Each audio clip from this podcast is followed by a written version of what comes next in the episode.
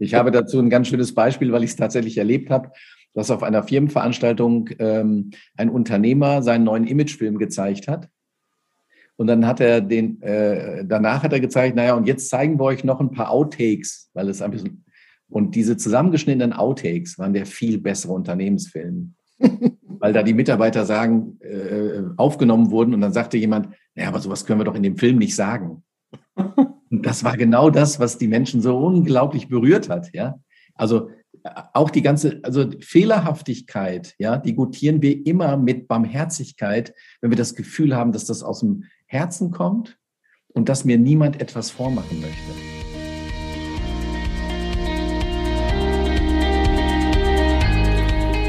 Hallo und herzlich willkommen zu einer neuen Folge meines Podcasts Happy at Work, dem Podcast zum Thema Arbeitszufriedenheit und wie wir diese fördern können.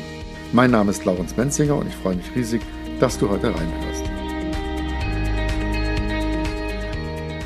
Heute begrüße ich im Happy at Work Podcast Michael Buttgereit. Er ist Experte für sinnstiftende Positionierungen und Geschäftsführer der Agentur Gute Botschafter. Ich freue mich sehr, dass du heute dir die Zeit nimmst, Michael, um über Themen zu sprechen wie Sinnstiftung, Menschen in gute Energie bringen, Unternehmen in eine klare Positionierung zu bringen. Und du und dein Team, ihr helft Unternehmen dabei, die Kraft ihrer unverwechselbaren Positionierung und die Klarheit über Antrieb, Sinn, Wert und Wirkung ihrer Marken zu entdecken. Das klingt ja sehr spannend. Doch zu Beginn möchte ich dich natürlich auch erstmal fragen, wie bist du der gute Botschafter geworden, der du heute bist? Vielleicht kannst du uns ein bisschen und mir und den Zuhörern was erzählen über deinen Lebensweg, was dich antreibt. Ja, erstmal freue ich mich. Hallo Laurenz, gut, dass wir eine schöne Zeit miteinander haben und ich hoffe, dass das wertvoll ist, was wir hier miteinander austauschen. Ja, es ist natürlich eine ganz große Frage. Ich werde sie versuchen mal so zu, zu, zu äh, portionieren, dass das hier auch der zeitgemäß ist. Ja, was, was treibt mich an? Also ich äh, stamme selbst auf eine, aus einer ziemlich großen Familie. Äh, das heißt, das Thema Beziehung war immer ein sehr wichtiges Thema. Und ähm, ich habe äh, im Hinblick auf das, was ich persönlich mir mal mich mal gefragt habe, was ist denn für dich eigentlich sinnvoll im Leben, ähm, einen, einen Satz formuliert, der sich bis in meine Unternehmen getragen hat heute, weil ich davon überzeugt bin, dass ähm, wir nicht einfach hier unsere Existenz auf diesem Planeten fristen, sondern dass das irgend irgendeine Aufgabe beinhalten müsste.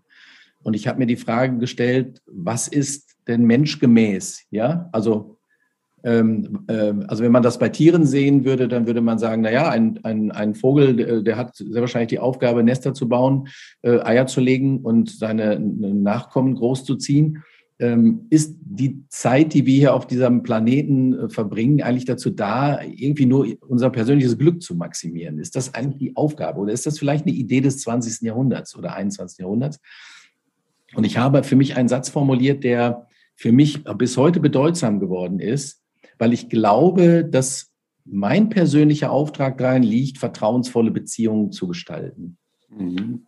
Und ich glaube, dass also ich sehe daraus einen generischen Menschheitsauftrag. Das heißt, die Frage, wie kann ich von mir selbst zu anderen Bedeutung gewinnen, dass daraus etwas entsteht, das ich Beziehungsraum nenne. Und das gelingt nicht so oft in unserer Welt. Da gibt es viele Enttäuschungen, zerbrochene, also die Vorstellung davon, dass das doch gelingen müsste und doch nicht geht. Und da kommen wir ganz stark an unsere eigene Unzulänglichkeit und unsere Grenzen. Mhm. Und, ähm, und diese, diese Frage, ähm, wie kann denn Beziehung gelingen, bei aller persönlichen Erfahrung, dass man selbst nicht so in der Lage ist, das richtig gut zu machen. Also ich musste in meinem Leben ganz oft feststellen, äh, dass meine Erwartungen an andere ich selbst nicht so richtig erfüllen konnte im Hinblick auf diese Beziehungsgestaltung. Und das hat mich, ähm, das hat mich sehr früh äh, auch in einen Kontext geführt, dass ich mir äh, die Frage gestellt habe, ähm, bin ich selbst eigentlich gemeint?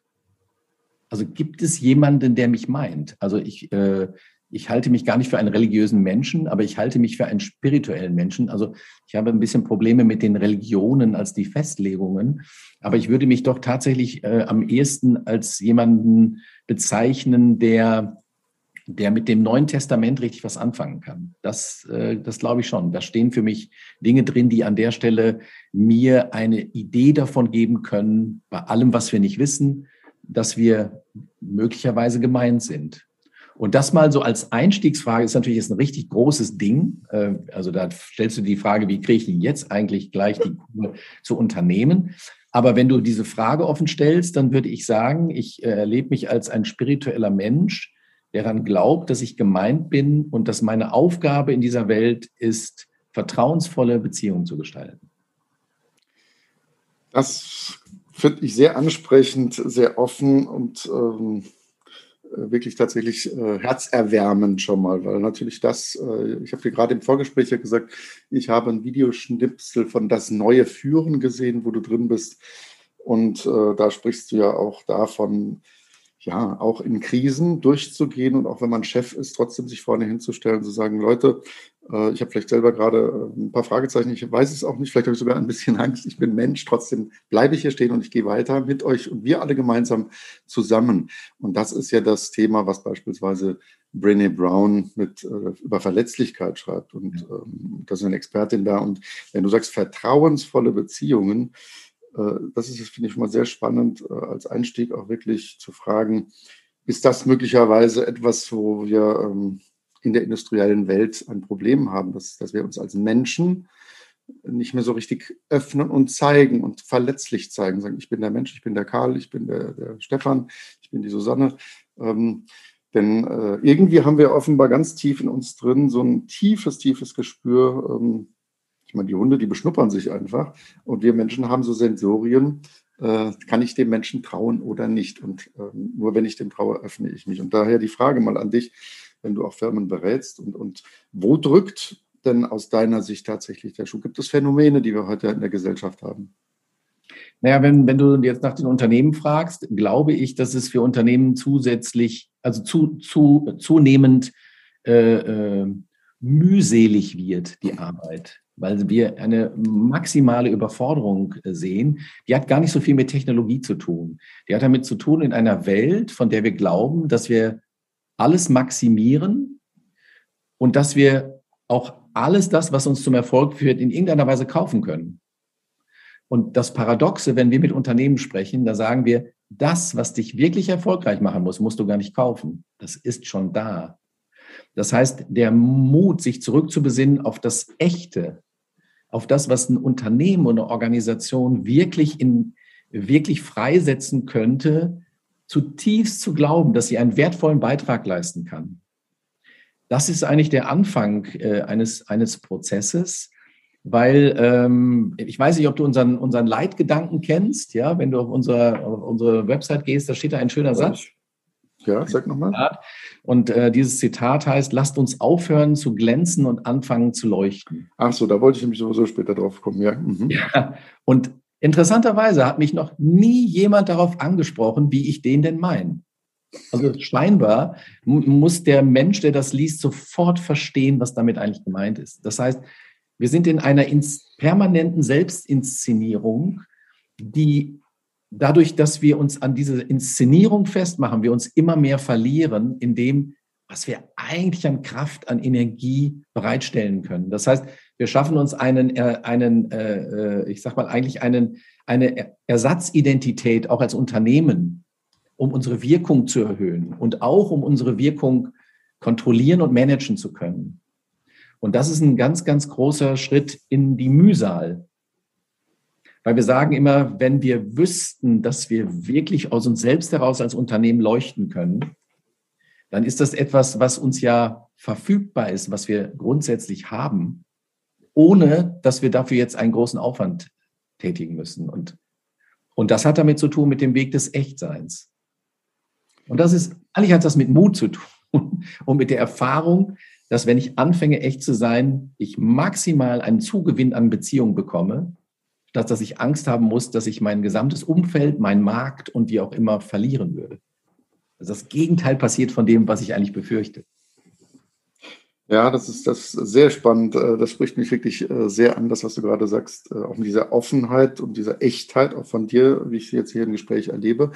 Ähm, natürlich haben wir alle wahrscheinlich wahnsinnige Angst. Äh, auch wenn wir jetzt auf die, ich habe vor kurzem eine Dokumentation gesehen über Jugendliche in den USA, denen die praktisch eine Art Entzugskliniken kommen, wo übrigens das Thema auch angesprochen wird mit Instagram und Co., wo die Jugendlichen, die vielleicht heute 15, 16, 17 sind, eine Ersatz, eine zweite Identität von sich kreieren und die ist fast schon wichtiger als das eigene Ich, so wie ich bin als Mensch und die, die großen Gefahren, die davon herrühren. Das heißt, ich muss permanent bin ich unter Druck, irgendwo mich in Szene zu setzen. Ja. Es stresst ohne Ende und wie viele Likes und sonst was ich bekomme. Und auf die Unternehmenswelt mal übertragen, glaube ich auch tatsächlich. Ich habe jetzt zum Beispiel Unternehmensvideos diese Woche auch mal wieder angeschaut.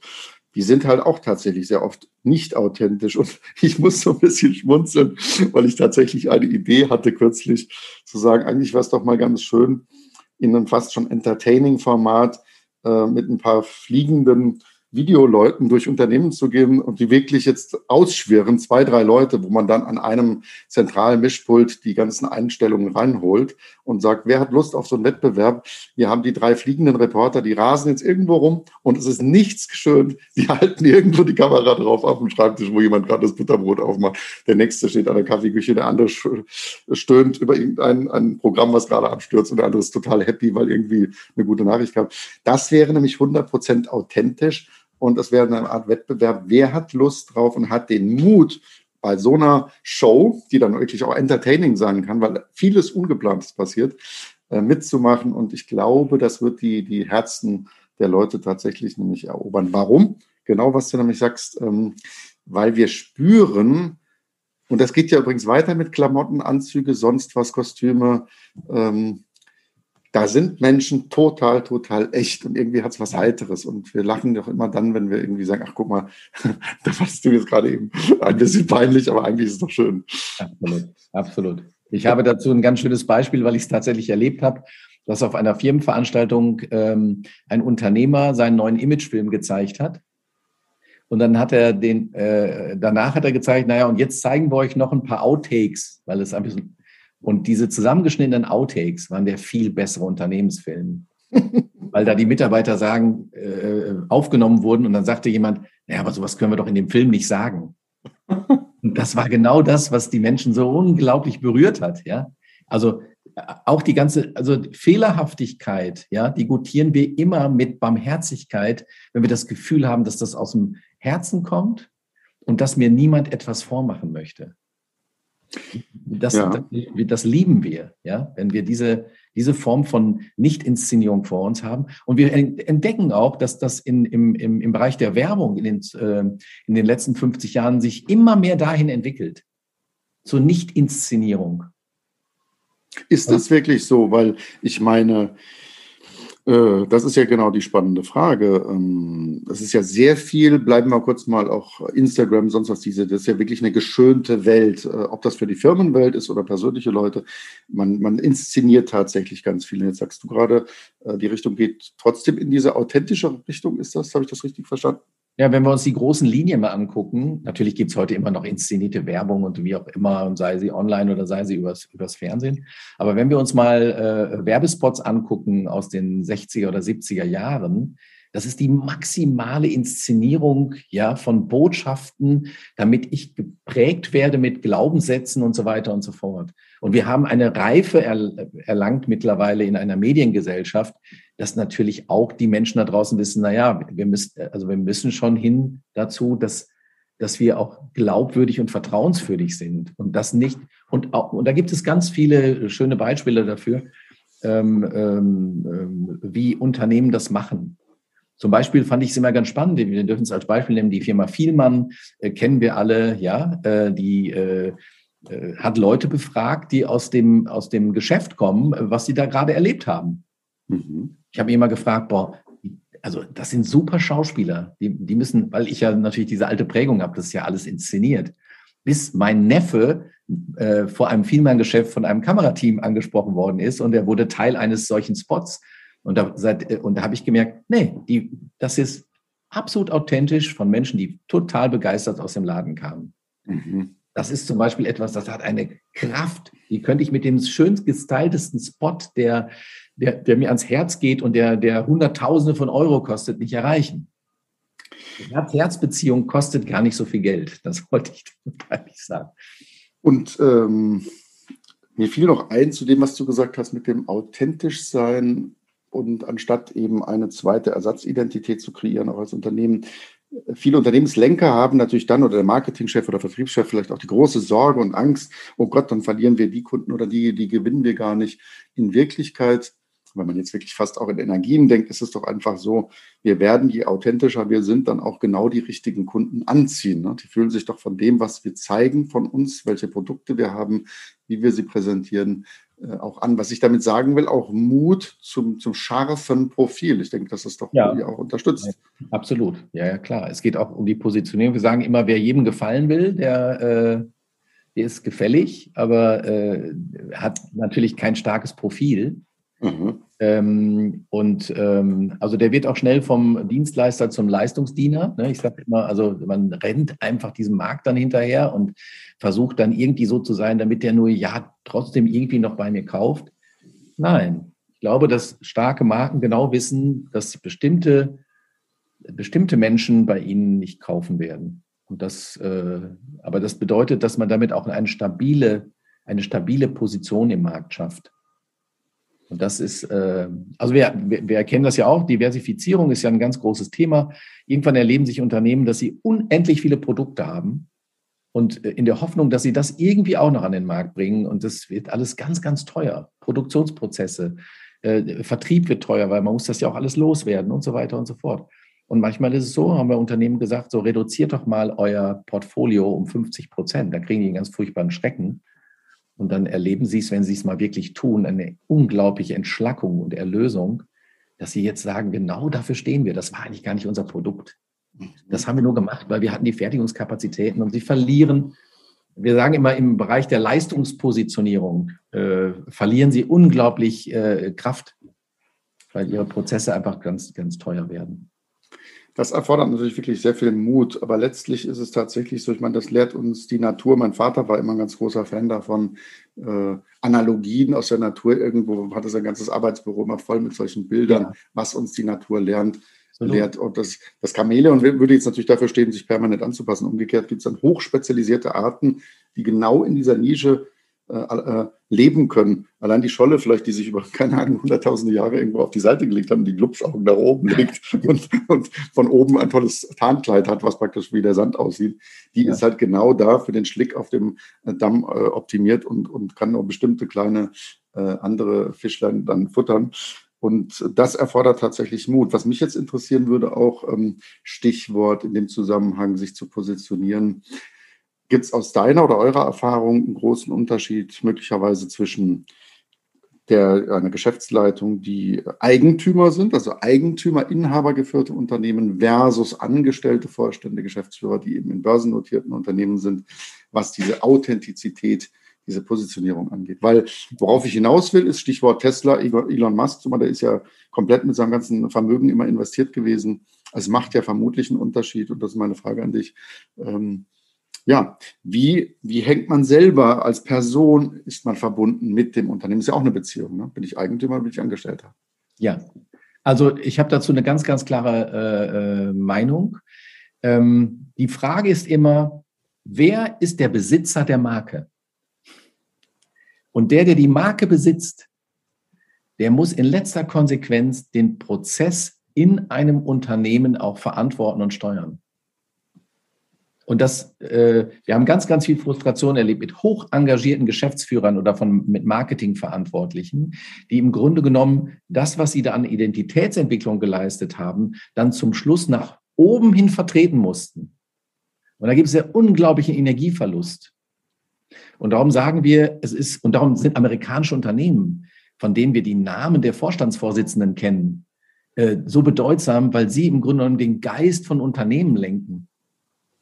So, und deshalb kennen wir einen Steve Jobs und deshalb kennen wir einen Elon Musk und einen Jeff Bezos und wie sie alle heißen.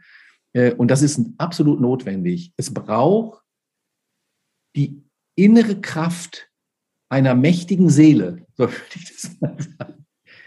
Einer mächtigen Seele. Das heißt, eine, die entscheiden kann darüber, was in die Welt kommen soll. Und dann dazu Menschen einlädt, die, die diese Idee mit in die Welt bringen.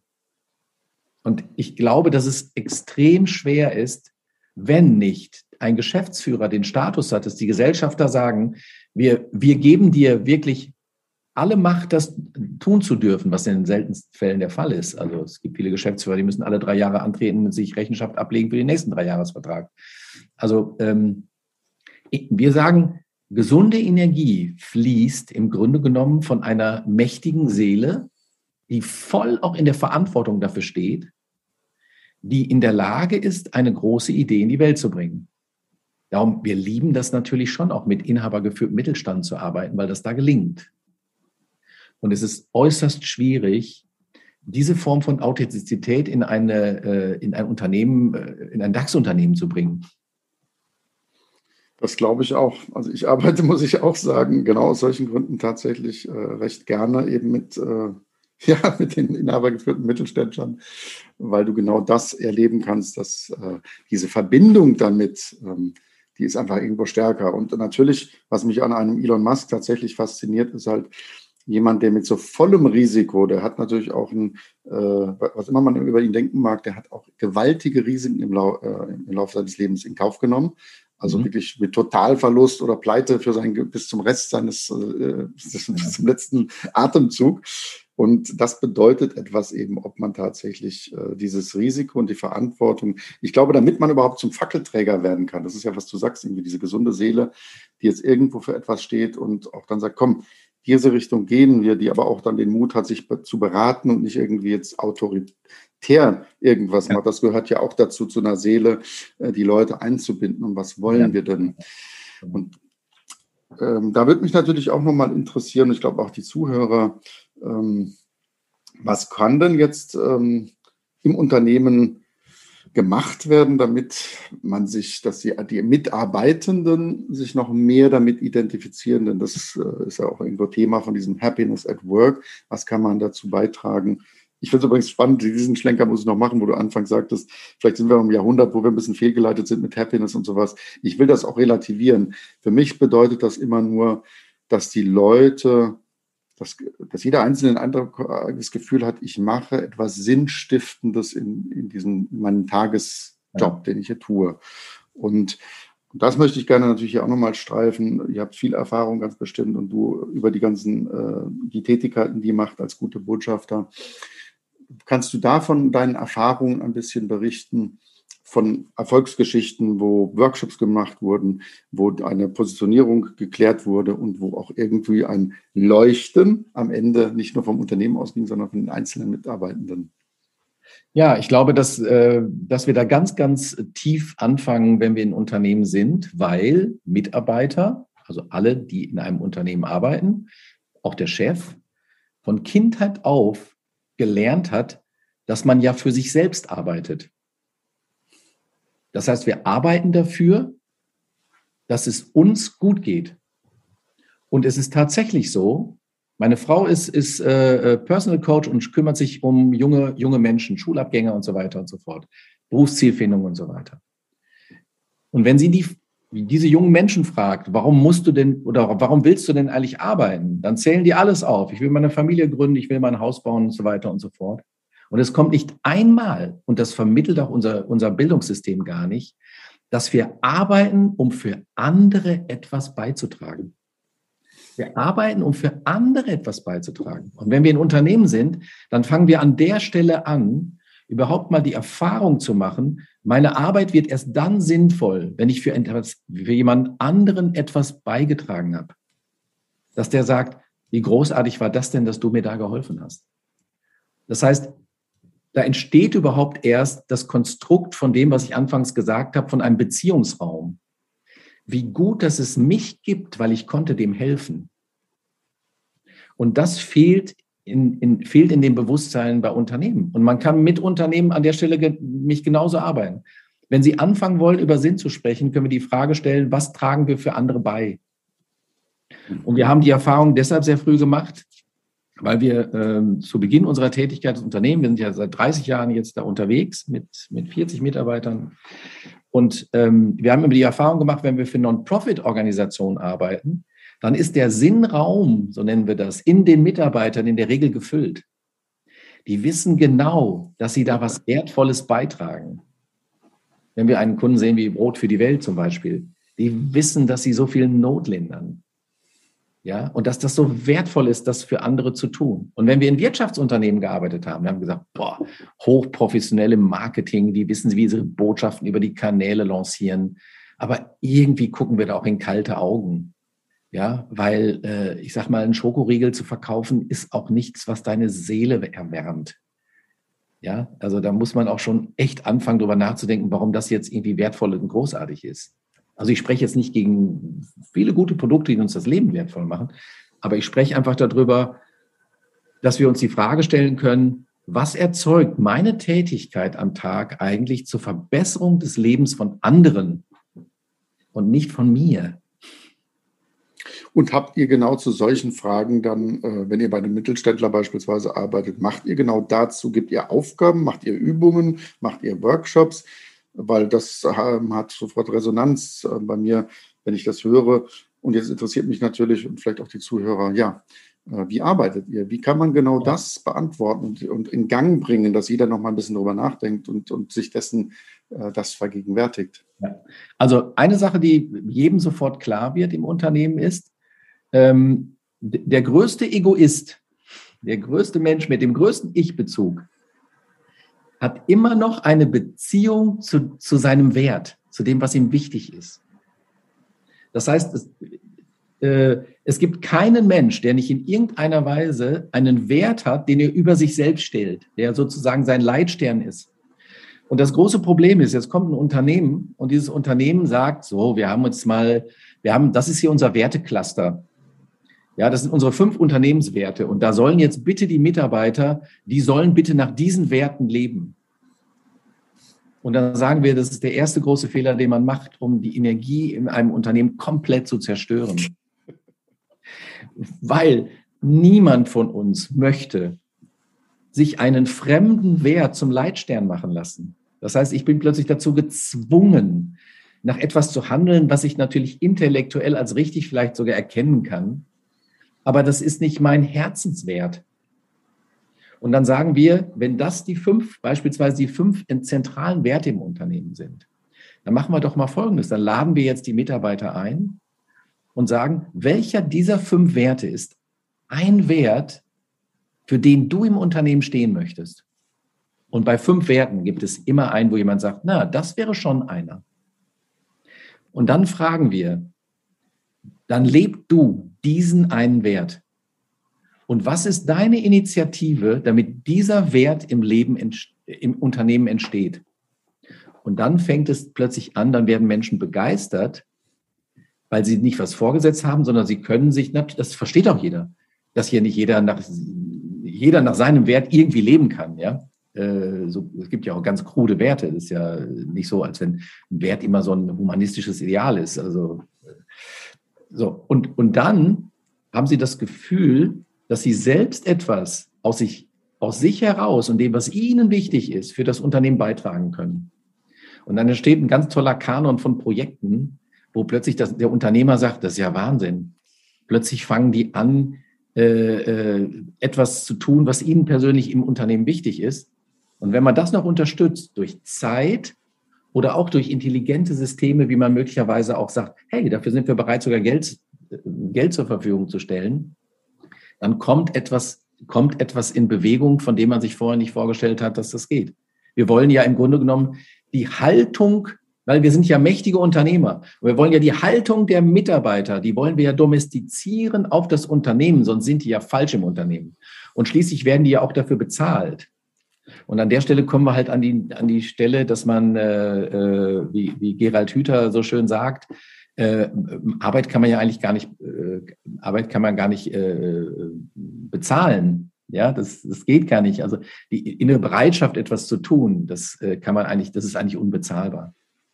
Und darum glaube ich ja, dass das meiste im Unternehmen damit zu tun hat.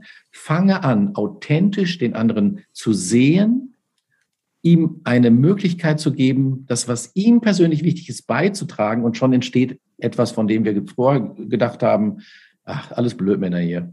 Ne? Die machen ja sowieso alles, was sie wollen. Das sind also ich, ja, also das finde ich sehr schön und sehr praktisch auch ähm, das, was du jetzt gerade erzählt hast, was man wirklich auch praktisch, äh, was man nutzen kann und was man anwenden kann. Da stellt sich natürlich auch eine Frage, wenn man jetzt den Mut hat, das gehört ja auch mal als erstes dazu, dass äh, eine, eine Geschäftsleitung sagt, ja, wir wollen das machen. Weil es kommt ja dann natürlich ganz viele, was du gerade sagst, Initiativen, da kommt Bewegung rein, da haben natürlich manche schon wieder riesen Sorgen und sagen, oh Gott, schon wieder wir haben Don't Change a Running System, äh, obwohl da vielleicht es knirscht, ähm, den Mut muss man haben. Jetzt macht man solche Workshops. Da ist, finde ich, eine spannende Frage. Hast du Erfahrungswerte, in welchem Zeitraum man sowas, also macht man es jetzt einmal mit allem oder macht man es am laufenden Band, äh, dass es ein, ein fast schon never-ending Process ist, könnte man ja auch machen. Also sagt, das ist ein rollierendes System. Jede Abteilung ist permanent alle zwölf Monate dran, soll sich die Fragen stellen. Äh, was kannst du da so als, als, äh, als, als Erfahrungswert mitgeben? Also ich bin überhaupt gar kein Freund der äh, äh dieser, äh, ich sag mal, temporären Verzückung von Teams. Ne?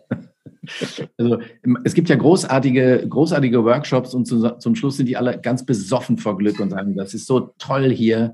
Und meine Idee ist mehr die Idee der Plantage. Von daher gesehen gefällt mir das Bild deines Vaters gut. Äh, also äh, wenn wir uns, wenn wir uns mal angucken, wie wächst, wie wachsen denn Dinge wirklich? Dann geht es eher darum, dass wir einen Raum entwickeln, dass wir einen Garten anpflanzen, in dem diejenigen, die in diesem Garten sind, das auch in einem Kontinuum erleben. Also es ist sozusagen eine, eine Veränderung von Ideen, also ich habe mal ein, ich habe ein ganz schönes praktisches Beispiel. Am Ende des Jahres, also wenn wir Unternehmen fragen, ähm, ähm, zum Beispiel, ähm, äh, wie sehen Sie Ihr Unternehmen, also äh, äh, haben Sie mit Ihrem Unternehmen ein, leisten Sie mit Ihrem Unternehmen einen sozialen Beitrag? Dann sagen viele Unternehmen, naja, äh, am Ende machen wir dann immer so eine Spendenaktion und unterstützen hier den, die, den, den regionalen, äh, die regionale Stiftung A, B oder C.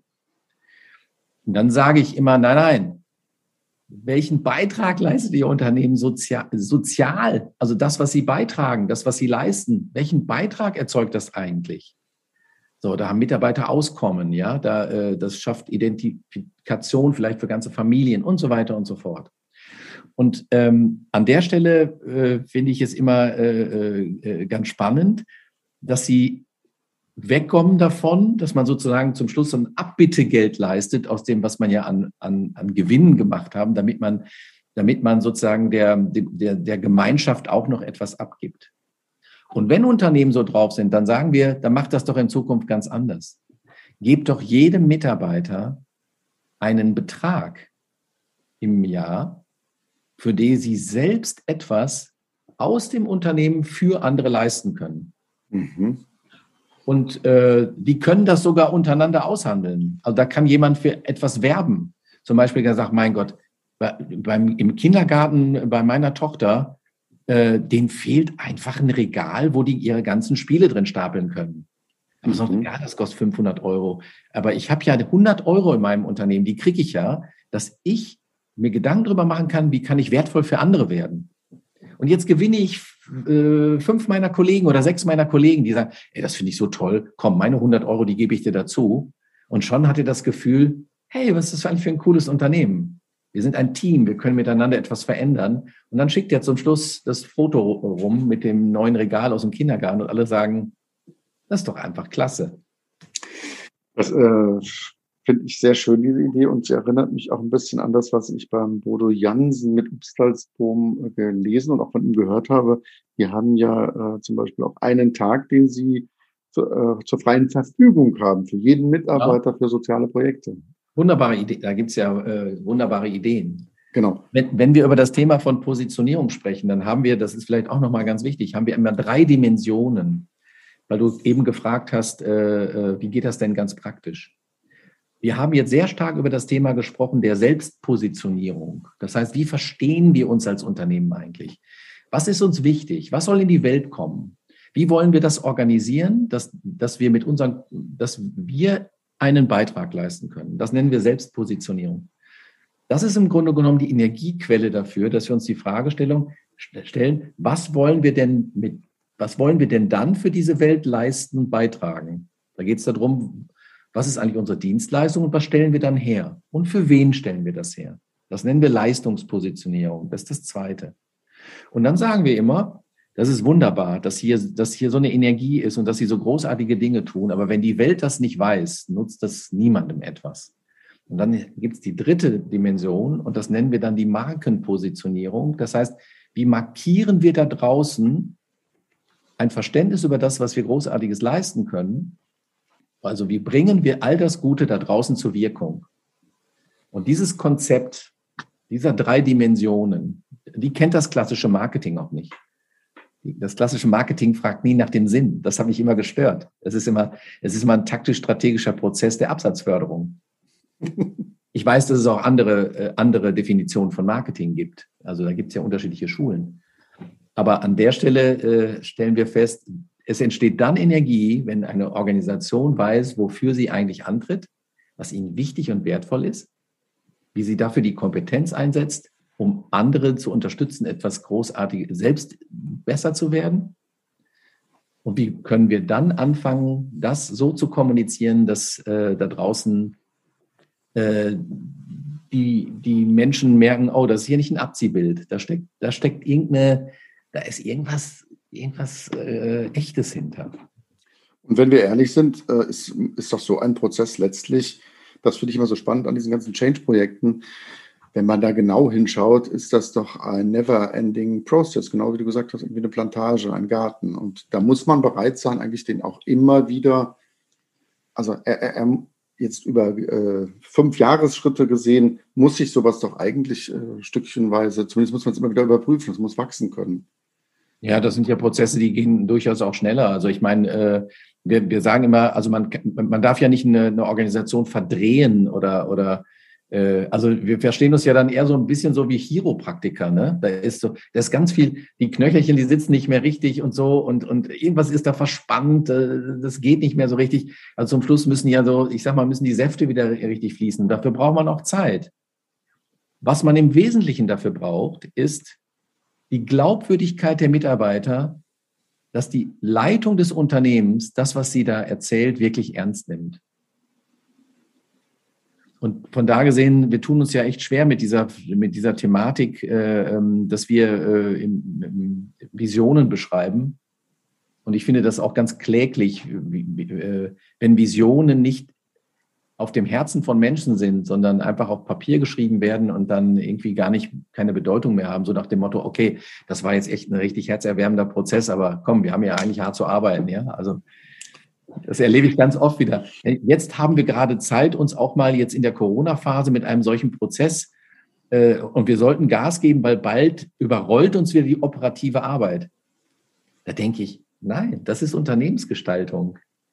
Ganz immer, kontinuierlich. Das ist der Job. Das, der Job ist, äh, dafür zu sorgen, dass Menschen äh, äh teilnehmen können an, äh, an, der, an dieser großartigen Idee.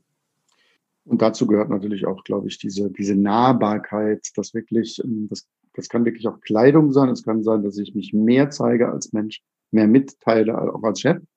Ne? Dass, dass man, man mich spürt äh, und dass, dass ich wirklich das Gefühl vermittle meinen Leuten, das, wovon ich jetzt spreche, wenn wir genau das äh, angehen, sagen wir wollen, an der Selbstoptimierung, den Leistungsoptimierung äh, und der, der Markenpositionierung arbeiten und wir nehmen es wirklich ernst, das ist ein Herzensanliegen. Ähm, diese Authentizität zu vermitteln. Und das ist, glaube ich, schon ein Stück des Weges, ähm, der gar nicht so leicht ist, weil so viele Ängste, und da inspiriert mich auch das, was die Maike van den Boom so über die Skandinavier erzählt haben, hat. Mhm. Die sind halt viel nahbarer. Ne? Auch das fängt bei der Kleidung an, die gehen äh, zum Sport zusammen, sonst was. Also das heißt, der, der, der ganze Alltag ist etwas integrierter, während ich glaube, vieles beißt sich natürlich darin, dass ich so einen bestimmten Status habe, äh, vielleicht extrem schick angezogen bin, das schafft ja Distanz. Also das wird ja auch thematisiert im Upsalsboom-Film beispielsweise. Mhm. Das äh, Direktoren von Hotels, wo immer ganz viel Hierarchie war. Ich muss ja irgendwo nahbar sein als Mensch spürbar. Äh, und dann kommt ja das, was du ganz am Anfang gesagt hast, dann kommt das Vertrauen und wir haben eine persönliche Beziehung. Und äh, ohne das kannst du das doch fast alles, äh, wird es nicht funktionieren. Ja, äh, ähm, vielleicht, äh, um, um so ein bisschen an den Anfang unseres Gesprächs zurückzukommen. Ich habe ges gesagt, es braucht eine mächtige Seele. Äh, das mag vielleicht der ein oder andere erschrecken. Also ähm, Macht ist ja per se etwas ganz Bedeutsames und Wichtiges. Äh, nicht als, und das ist das Problem, nicht als Anspruch, nicht als Abkapselung, ich habe sie jetzt, sondern als die Möglichkeit, andere zu ermächtigen. Und das ist etwas, was, äh, was äh, ja in, heute viel mehr verstanden wird. Ich habe als Inhaber eines Unternehmens die Möglichkeit, andere zu ermächtigen, weil ich derjenige bin, der das tun kann. Ich kann ihnen Macht zuweisen. Und darum wird nochmal deutlich vielleicht, dass dieser Lenker oder der, der, der maximal mit seiner ganzen Existenz für das Unternehmen steht und auch dafür haftet, in letzter Konsequenz derjenige ist, der das, der das tun kann. Und das kann kein anderer. Kann keine Abteilungsleiter, kein Marketingchef. Wir haben schon so viele Prozesse an der Stelle gesehen, dass sie nicht funktionieren, weil sie einfach zu, ich sage das mal, zu, zu niedrig in der Hierarchie angesiedelt waren. Die waren gar nicht, die, die hatten zwar den Job gekriegt, aber sie waren nicht ermächtigt. Und das merkt man dann, äh, ja, dass, der, dass da der Inhaber äh, gar nicht gesagt hat, hey, das, das gebe ich jetzt von mir ab, weil ich kann.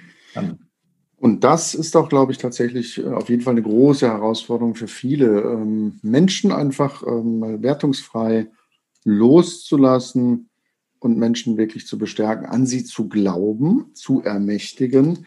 Also das erlebe ich selber in meinem betrieblichen Alltag und da, wo ich Berater, beratend unterwegs bin bei den verschiedenen Firmen, dass es für viele so schwer ist, ähm, diese, diese Machtsachen und am Ende sind Status, Ego-Sachen loszulassen und, und und dann wachsen Menschen, wenn du sagst, ich glaube an dich, Stefan, dass du diese Aufgabe mit dieser Verantwortung äh, top umgehen kannst.